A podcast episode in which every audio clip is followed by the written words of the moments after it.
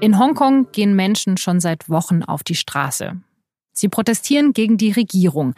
Der Grund dafür ist ein neues Gesetz. Das soll möglich machen, dass Gefangene Hongkongs an China ausgeliefert werden dürfen. Das ist für viele Menschen dort ein absolutes Horrorszenario, vor allem für politische Aktivisten und für chinesische Dissidenten, die nach Hongkong geflüchtet sind. Mehr als zwei Millionen Menschen sollen an einer der Demos teilgenommen haben. Zwei Millionen, das sind bei insgesamt knapp siebeneinhalb Millionen Einwohnern eine ganz schöne Menge. Der Konflikt ist eskaliert und die Regierung tut alles dafür, dass die Proteste wieder aufhören. Aber vieles spricht dafür, dass die Proteste zumindest bis Anfang Juli noch weiter wachsen könnten. Da ist nämlich der Jahrestag, an dem Hongkong zu einer Sonderverwaltungszone Chinas wurde. Über Hongkongs komplizierte Geschichte und wie es nach den Protesten weitergehen kann, darüber spreche ich in dieser Folge von das Thema mit unserer China-Korrespondentin Lea Däuber, die aus Hongkong über die Proteste berichtet. Das Thema. Der Podcast der Süddeutschen Zeitung.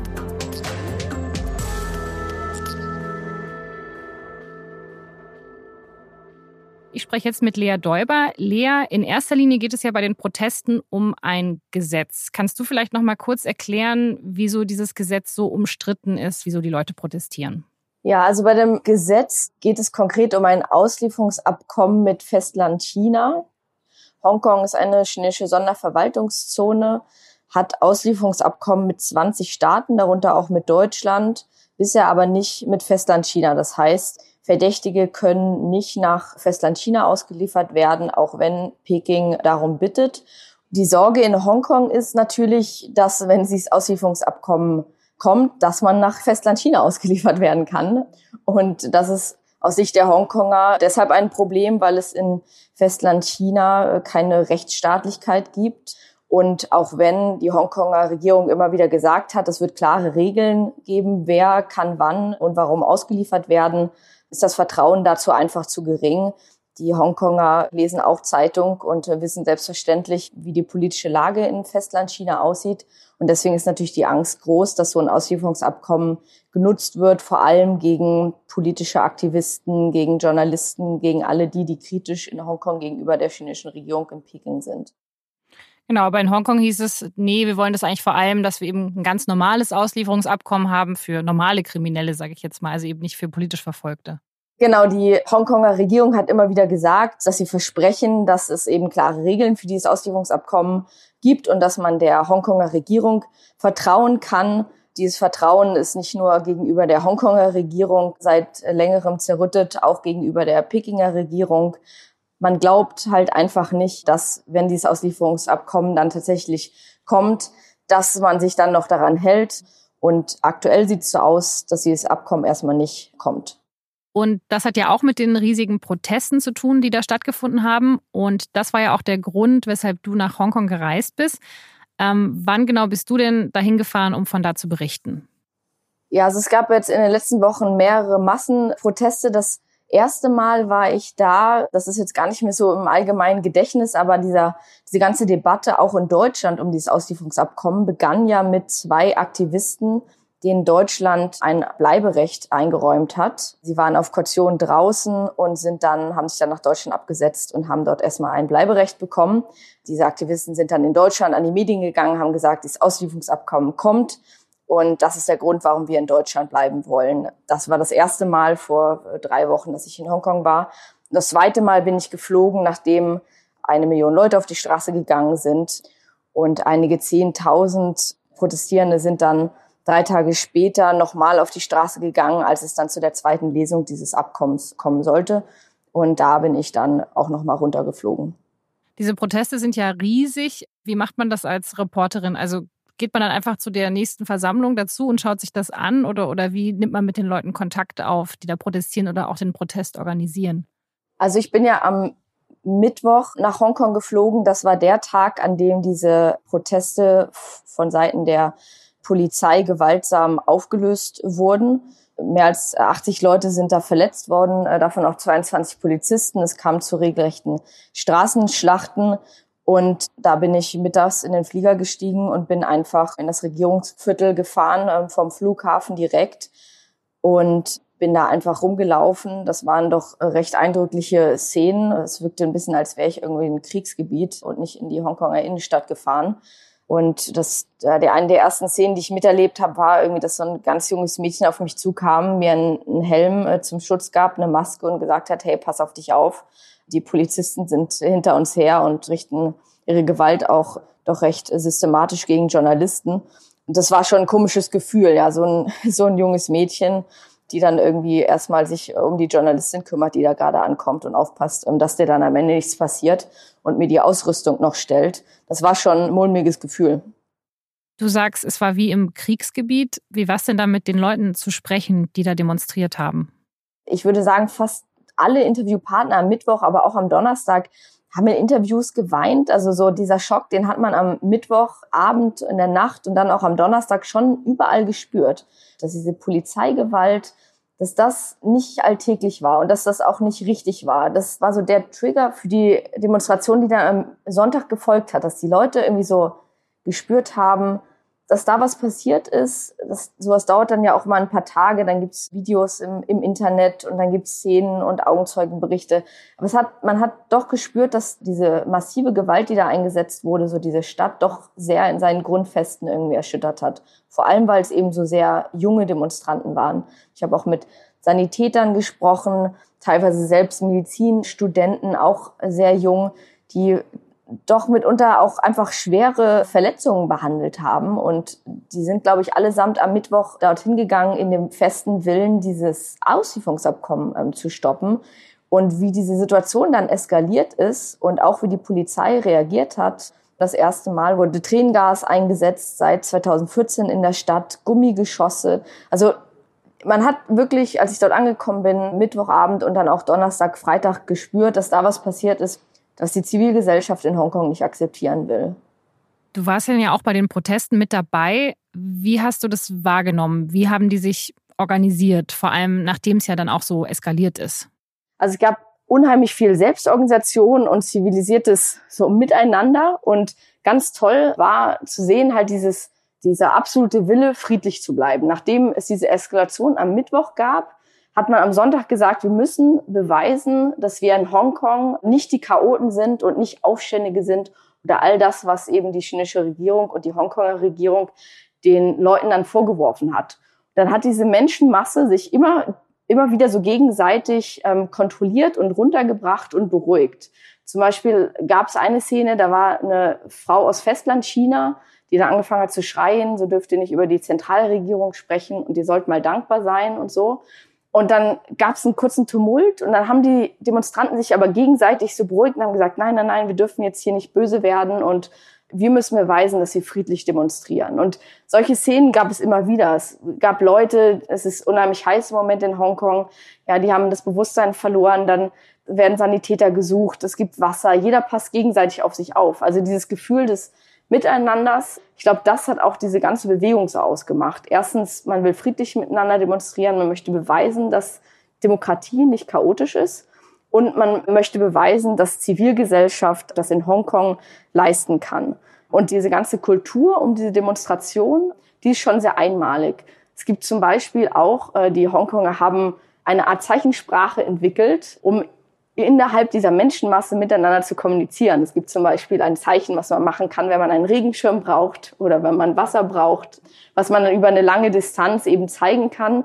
Und diese Masse von Menschen gibt das dann weiter. Also diese ganze Massenbewegung, die eben ohne einen Führer auskommt und ohne die Studentenführer, die es eben vor fünf Jahren gab, das ist doch schon sehr äh, eindrücklich gewesen, da vor Ort zu beobachten.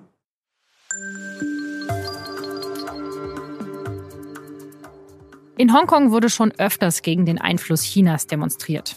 Auch 2014, also vor fünf Jahren, gehen Bilder aus Hongkong um die Welt.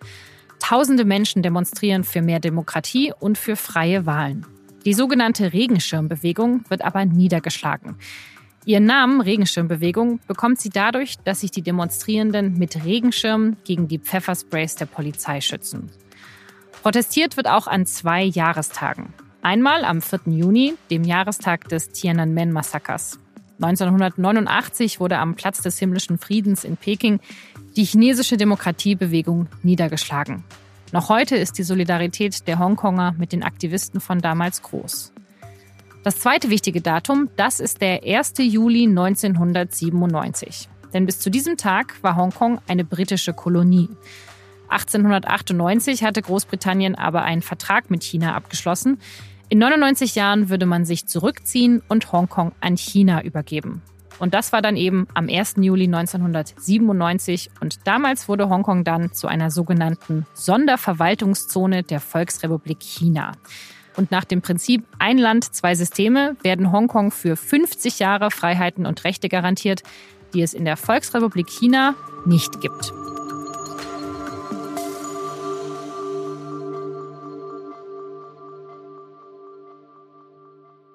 Was bedeutet denn dieses Doktrin ein Land, zwei Systeme denn jetzt konkret? Also was für Rechte hat Hongkong und welche wiederum nicht?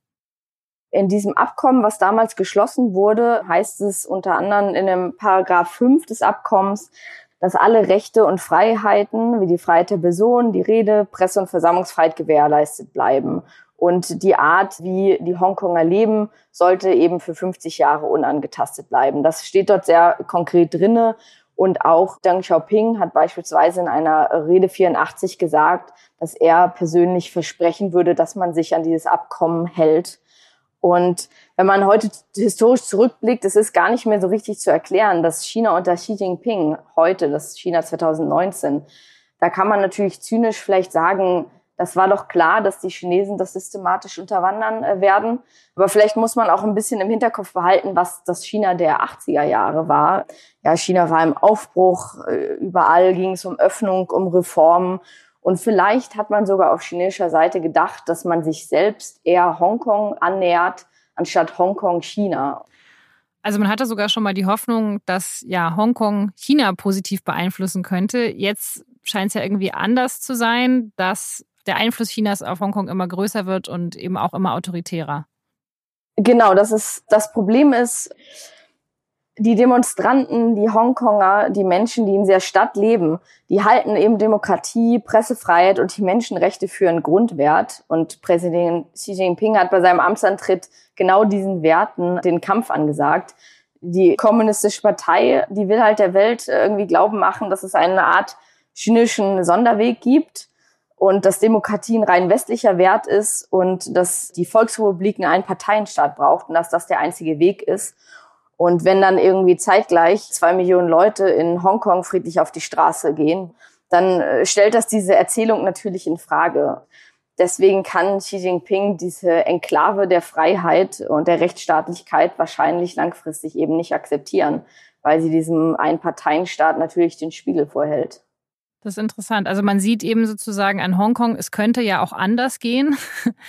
Aber sehen das die Menschen in China auch? Also wie wird denn eigentlich in China über diese Proteste berichtet? Also hat man da Angst, dass so ein Übersprungeffekt stattfinden könnte? Diese Sorge besteht in Peking sicher. Es gibt im Prinzip gar keine Berichterstattung in Festland China über Hongkong. Hongkong gehörte zwar zu den am meisten gesuchten Begriffen im chinesischen Internet. Aber wenn man im Moment nach Hongkong sucht, findet man vor allem Tourismustipps. Die ganzen Bilder, die von Festlandchinesen, die ja auch in Hongkong leben, gepostet wurden auf sozialen Medien, wurden sofort gelöscht. Und es gab sogar die Versuche der chinesischen Staatszeitung China Daily, dem Ganzen einen ganz neuen Dreh zu geben. Die haben nämlich einen Text veröffentlicht, in dem stand, dass 800.000 Menschen für das Auslieferungsabkommen in Hongkong auf die Straße gegangen seien. Und einige chinesische Staatsmedien schreiben eben jetzt auch davon, dass es ausländische Mächte gäbe, die versuchen würden, in Hongkong Chaos zu stiften. Also das ist so der Dreh, den man versucht in China gerade ja, zu finden. Und funktioniert das? Tja, das ist immer schwer zu sagen. Also ich glaube, ein Großteil der Bevölkerung in China weiß wirklich einfach gerade nicht, was in Hongkong passiert. Also bekommen es einfach nicht mit, weil sie keine Möglichkeit haben, die chinesische Zensur zu umgehen. Und ja, dieses Narrativ, dass dass die ausländischen Mächte China schwächen wollen, die sind natürlich im Angesichts des Handelsstreits und dem Auftreten äh, Trumps und den USA gegenüber China ja doch eins, das, das sehr verfängt. Also viele Leute in China haben im Moment das Gefühl, dass man sie ungerecht behandelt, dass man jetzt wieder was ist und dass man jetzt auch technische Unternehmen wie Huawei hat und all diese Erfolge vorzeigen kann. Und jetzt kommen die Amerikaner um die Ecke. Das ist so ein bisschen das Narrativ, was doch viele Leute hier irgendwie so empfinden, warum die Wut aufs Ausland und vor allem die USA im Moment sehr groß ist und der Patriotismus auch groß ist in China. Und wenn dann eine Staatszeitung schreibt und jetzt wollen sie auch noch irgendwie Chaos in Hongkong anrichten, dann verfängt das schon bei vielen Leuten, ja. Aber wenn jetzt die Bevölkerung in China gar nicht so wirklich was von diesen Protesten mitbekommt, dann muss ja eigentlich China nicht befürchten, dass diese Bewegung von Hongkong auf China übertritt oder dass irgendwie so ein, ja, so ein Effekt gibt, dass sie sich davon inspirieren lassen. Wieso ist es denn China trotzdem so wichtig, nimmer höheren oder größeren Einfluss auf Hongkong zu haben? Ich glaube, da darf man nicht unterschätzen, wie ein autokratischer Staat denkt. Glaube, ein autokratischer Staat denkt per Definition immer an morgen und ob er morgen noch die Macht im Staat hat. Insofern sind solche Staaten, glaube ich, immer von einer übertriebenen Paranoia getrieben. Deswegen äh, lehnt man sich, glaube ich, in Peking nicht zurück und sagt, ach, wir sitzen noch fest im Sattel. Also ich glaube, das ist schon ein großer Motivator, die Angst, dass etwas überschwappen könnte auf Festland China. Die Panik in Peking ist, glaube ich, gewaltig. Dazu kommt natürlich auch, zwei Millionen Leute marschieren in Hongkong durch die Straßen und die Staatsmacht kann überhaupt gar nichts tun. Das ist natürlich ein gewaltiger Gesichtsverlust für Xi Jinping, der sich ja gerne als Machtmensch und als einen der mächtigsten äh, chinesischen Präsidenten der letzten Jahrzehnte ähm, aufspielt. Also das darf man, glaube ich, nicht unterschätzen. Die Angst in Peking, dass das überschwappt, ist schon groß. Woran sieht man das denn genau? Also was sind denn so Zeichen, dass China versucht, immer mehr Einfluss auf Hongkong auszuüben? In den vergangenen Jahren sind ganz systematisch von pro-chinesischen Lagermedien aufgekauft worden. Journalisten, ausländische Journalisten haben ihr Visum nicht verlängert äh, bekommen.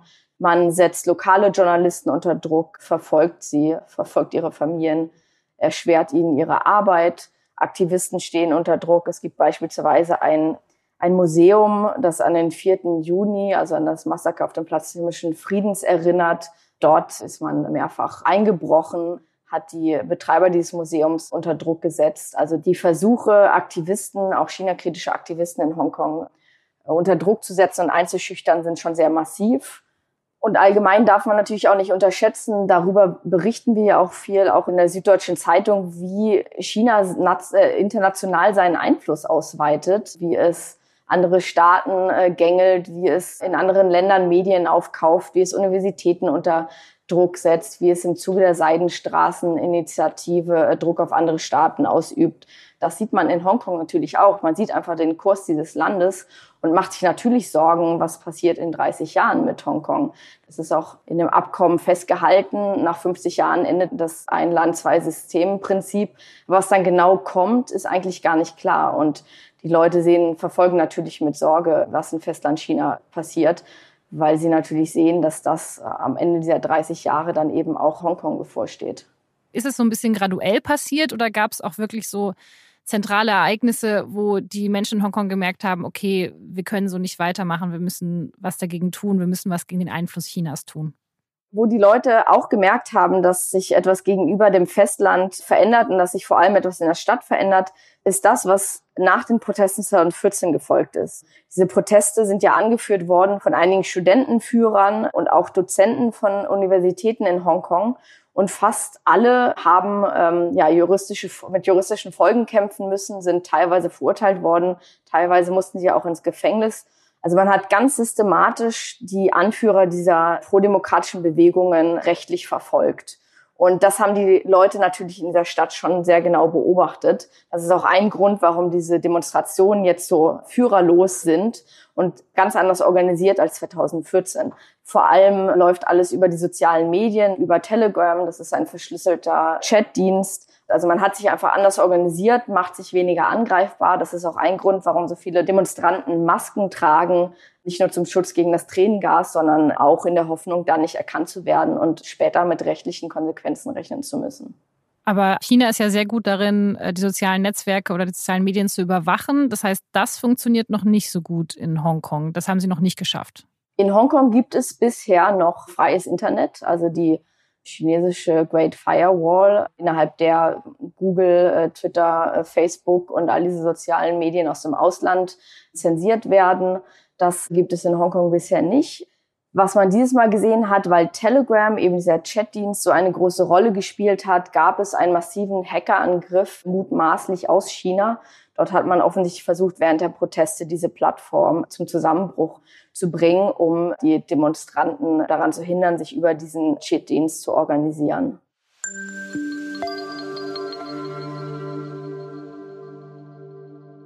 Die Regierungschefin in Hongkong ist seit 2017 Carrie Lam. Sie ist die erste Frau in diesem Amt und hat sich über die Jahre immer weiter nach oben gearbeitet. Auch bei den Protesten der Regenschirmbewegung 2014 steht sie in der Öffentlichkeit, weil sie damals für eine umstrittene Reform verantwortlich ist. Bei den aktuellen Protesten bleibt sie lange hart und verteidigt das Gesetz über die Auslieferungen nach China. Die Demonstranten ruft sie dazu auf, ihre radikalen Handlungen zu unterlassen. Aber als dann immer mehr Menschen auf die Straße gehen, macht sie plötzlich etwas, womit nicht so viele Menschen gerechnet haben. Sie entschuldigt sich. Und sie wiederholt diese Entschuldigung nochmal ein paar Tage später. I have heard you loud and clear and have reflected deeply on all that has transpired. I personally have to shoulder much of the responsibility. This has led to controversies disputes and anxieties in society. For this, I offer my most sincere apology to all people of Hong Kong. Sie sei in weiten Teilen verantwortlich, sagt sie, und dass sie sich aufrichtig für die Ängste in der Bevölkerung entschuldige. Sie sagt aber nicht, dass das kritisierte Gesetz nicht kommen wird. Es werde nur mit ihr als Regierungschefin nicht nochmal eingebracht werden, wenn es denn große öffentliche Bedenken gibt. Joshua Wong, einer der wichtigsten Aktivisten der Demokratiebewegung, der sagt, dass das nicht reicht. What we realize is Carrie Lam just chose to say sorry and that's all and totally ignore the request of Hong Kong citizens. After one million people joined the rally, it resulted in the announcement of suspension. Now, she do not care at all. I would say that it's time for a lesson. It's time to have a lesson to let Caroline learn what's meant by respect. Wong war bis vor kurzem wegen seiner Beteiligung bei den Regenschirmprotesten nochmal für einen Monat im Gefängnis. Als er Mitte Juni entlassen worden ist, kündigt er noch größere Proteste an. Er fordert den Rücktritt von Carrie Lam. Abwählen können die Menschen in Hongkong sie aber nicht.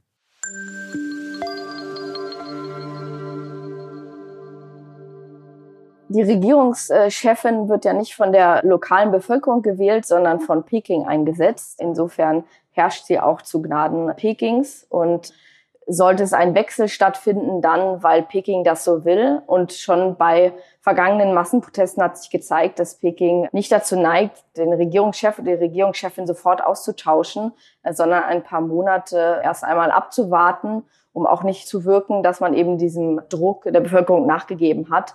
Gegebenenfalls tritt sie auch einfach nicht nochmal zur Wahl an und man äh, sucht einen Nachfolger und so versucht man das dann, glaube ich, möglichst geräuschlos unter den Teppich zu kehren, ähm, diese, ja, diese politische Niederlage Pekings.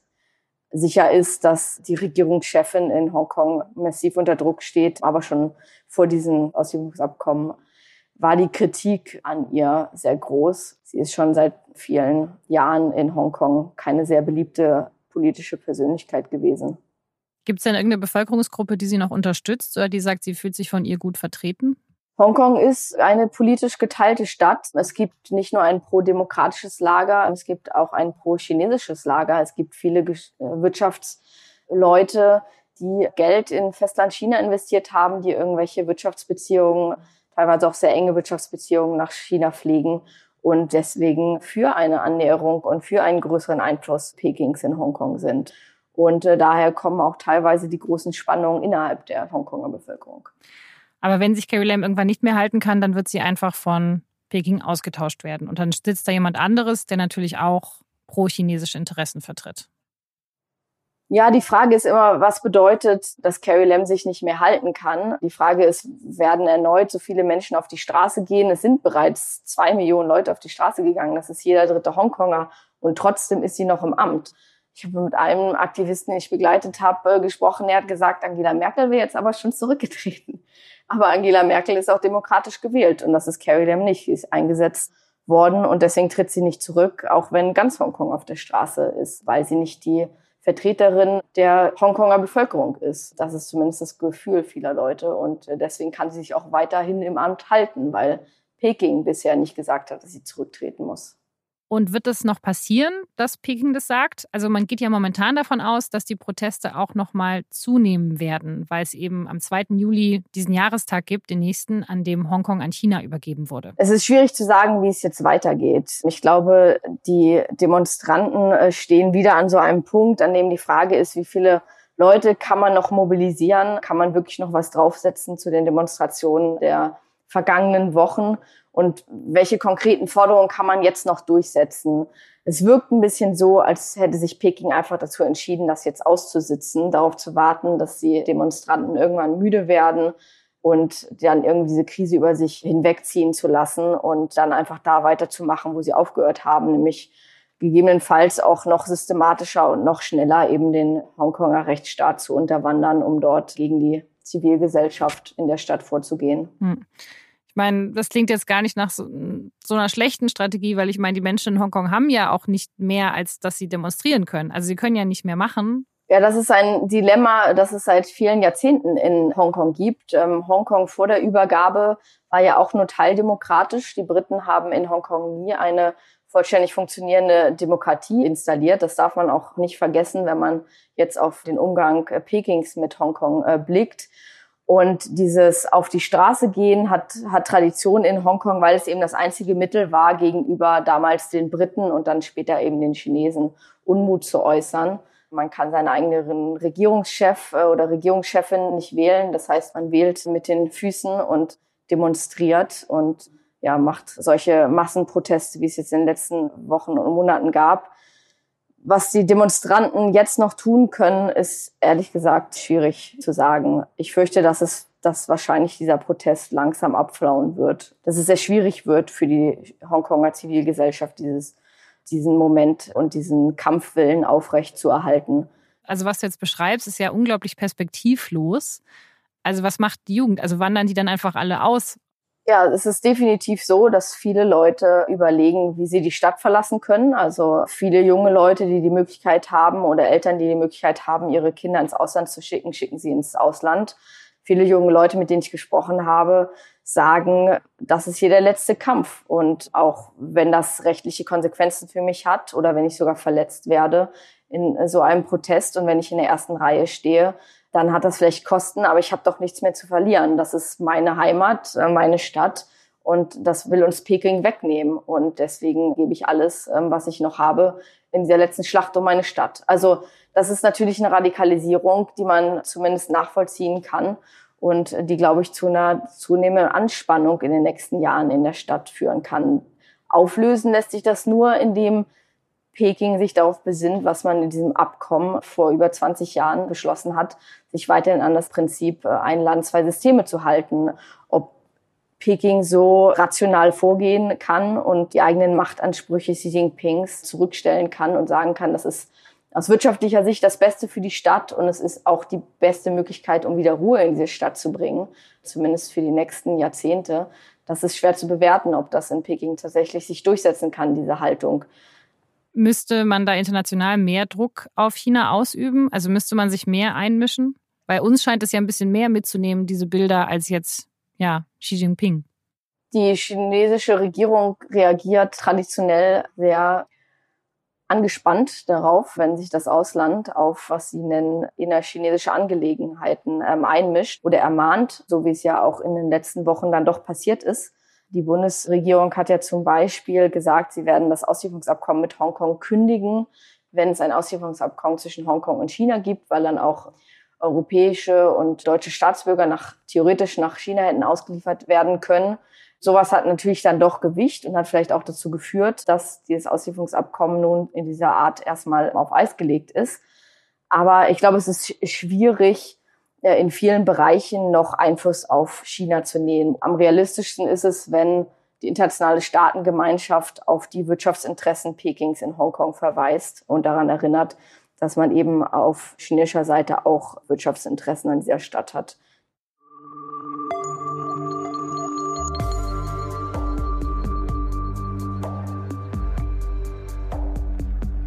Das war Lea Däuber, unsere China-Korrespondentin, die in Hongkong über die Proteste berichtet hat. Wir haben mit Lea am Dienstag, den 25. Juni, gesprochen und aktuell sieht es danach aus, als ob es weitere Proteste geben wird. Auch weil diese Woche der G20-Gipfel in Japan stattfindet. Da stehen die Proteste in Hongkong offiziell nicht auf der Agenda. Die Demonstranten versuchen das aber zu ändern, indem sie nochmal für mehr Aufmerksamkeit sorgen. Das war das Thema. Ich wünsche Ihnen noch eine schöne Woche und hoffe, dass wir uns am nächsten Mittwoch wieder hören. Dieser Podcast wird produziert von Vincent Vitus Leitgeb und von mir, Laura Terberl. Alle Infos zu das Thema und unseren übrigen Podcasts finden Sie auf sz.de-podcast. Ich bedanke mich ganz herzlich fürs Zuhören. Bis nächste Woche.